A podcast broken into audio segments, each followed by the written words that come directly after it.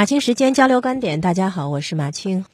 长假结束，一趟从吉隆坡飞往武汉的飞机上，一个婴儿一直在哭闹，一对年轻男女因此跟那个妈妈吵了起来。男子指责说：“为什么就你们家的小孩一直吵到现在？”这个时候，机上其他乘客忍不住帮那个年轻妈妈说话，根本就是你们在说，别人没说。小孩的妈妈则气愤地反驳说：“你们两个没道德，我没在管吗？我一直在管，最好你们两个一辈子都不要有孩子。”孩子妈妈说：“她一直在哄孩子，但孩子还是哭闹，她实在没有办法。”对这事儿呢，公说公理，婆说婆理。我们可以通过网友们的留言来看一下，大家到底都在争什么。有网友说：“我也有过第一次带两岁的宝宝坐飞机的经历，宝宝全程哭两个小时，哭到我崩溃，怎么哄都不行。当时又崩溃，心里觉得很抱歉。”周围没有一个人指责，而且还有位男士也一直在想办法哄宝宝。很感谢当时那位男士，希望大家都多些包容和理解吧。但另一个网友就回应说：“管不了还是没好好管，暂且不说，但是影响到别人了，不道歉还诅咒别人生不了孩子，就有点过分了吧？毕竟确实在公共场合，没有人有义务迁就你啊。”那说到道歉，有个网友就说：“我们有一次在日本 JR 上，有一对夫妇带个婴儿，婴儿一直哭闹。下车的时候，母亲抱着婴儿也尽力的安抚他，父亲提着行李跟在后面，一路向两边的乘客鞠躬道歉，嘴里还在说着什么。乘客也都是一脸的淡然。我想说的是，冲突是双方的。那有人说，说真的，婴儿哭有什么好生气的呢？评论里。”支持年轻人的观点，大多数指责给别人添了麻烦却理直气壮不道歉的家长，而另一群人却在说什么跟婴儿谈家教，婴儿哭没办法之类，把年轻人对家长的愤怒转移到婴儿身上，仿佛有道理，其实就是从来都不反映自身，只知道推卸责任的人。那也有人对这个观点是持不同意见，有人说。这位妈妈没有不管孩子，没有带过两岁以下孩子的人真的无法理解，婴幼儿的哭闹不是想哄就能哄好的。孩子一直哭闹，相信这个妈妈很烦躁也羞愧。这个时候需要的是多一份理解、包容和宽慰，不要站着说话不腰疼。可能这个妈妈想道歉的想法已经被孩子的哭闹和有些苛刻的指责给打乱了。那还有人说很奇怪啊，说婴儿哭闹是不可控的，这个就跟成年人打呼噜一样。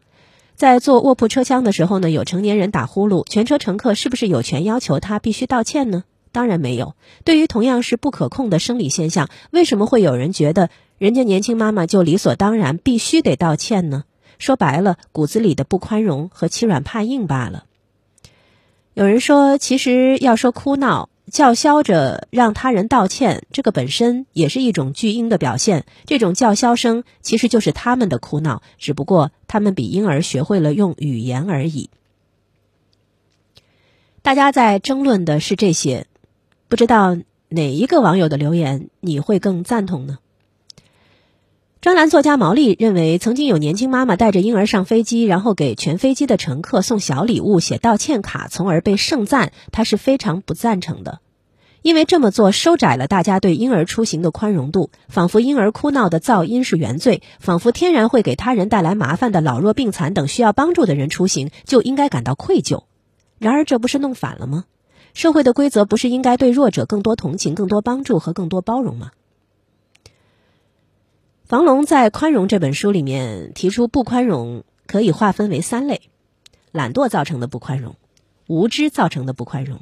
和私利造成的不宽容。我在想，年轻妈妈的崩溃、手足无措，在那对青年男女那里，可能是他们从来不曾经历过，甚至想都没有想过的事情。这首先呢是无知造成了不宽容，就像有的人说：“嗯，你就应该这样这样哄，就应该那样那样哄。”呃，仿佛哄不好就是妈妈的错，但实际上他们不太了解，婴儿在坐飞机的时候，确实可能由于生理原因，他不得不哭闹，因为他不舒服而又说不出来。那么还有一种不宽容呢，就是因为利益被侵害，比如说我想安静的睡睡一睡，可是旁边一直有个孩子在不停的哭闹，这个时候呢心情就很不爽，所以呢就产生了不宽容。那有意思的一点是，《宽容》这本书里其实还讲了一个观点，就是说，现代心理学教会了我们几件有用的东西，其中之一就是我们极少出于一种单一的动机而做一件事。呃，我觉得他这个讲的非常有意思。他说，我们不论是向一所新大学解能捐赠一百万美金，还是连一个铜子儿都不愿意给饥饿的流浪汉；不论是宣称只有在国外才能得到真正的精神自由，还是发誓永远都不离开祖国；不论是坚持把黑的叫做白的，还是坚持把白的叫做黑的，我们做出这些决定的时候，总是出于几种不同的动机。我们内心深处也明白这是真的，但是我们要是真敢对自己和周围的人老实承认这一点，那我们在大庭广众之下的形象可就寒碜可怜了。出于天性，我们总要从各种动机中挑选出最值得钦佩、最有价值的一项，修饰一番，以迎合公众口味，然后公之于世，称它是我们做某件事的真正理由。对，所以你看，在这一类的讨论当中，我们会发现。道德往往就是在冲突中最好的借口。然而，道德首先需要的是自律，而不是抽象他人的鞭子。人际相处的一个黄金法则，就是以你期待他人对待你的方式对待他人。所以，当我们口出怒言指责他人的时候，换来唇枪舌剑就是一件理所当然的事；当我们对他人横眉冷对的时候，换来对方的剑拔弩张，也就是一件顺理成章的事。那我们一方面，在被温和对待的时候，我们会感叹别人好彬彬有礼哦，好让人如沐春风哦。可是另一方面，我们又忘记照一下镜子，看看自己的眉目是不是和善，脸上的表情是不是温柔。我有个朋友人很好，他就是有一个问题，就是在他不笑的时候，他的表情特别的凶，眉头不自觉的就皱在了一起，嘴角不自觉的就下沉，看着让人有点害怕。我有一次跟他说起的时候，他自己是完全无意识的。我一直相信，一个从小不被宽容、总是处于指责中长大的孩子，可能长大了会没有办法放松，会下意识的绷紧敏感的神经，怕被指责，也容易指责他人。那这样一种习得，能不能从我们自己身上开始改变呢？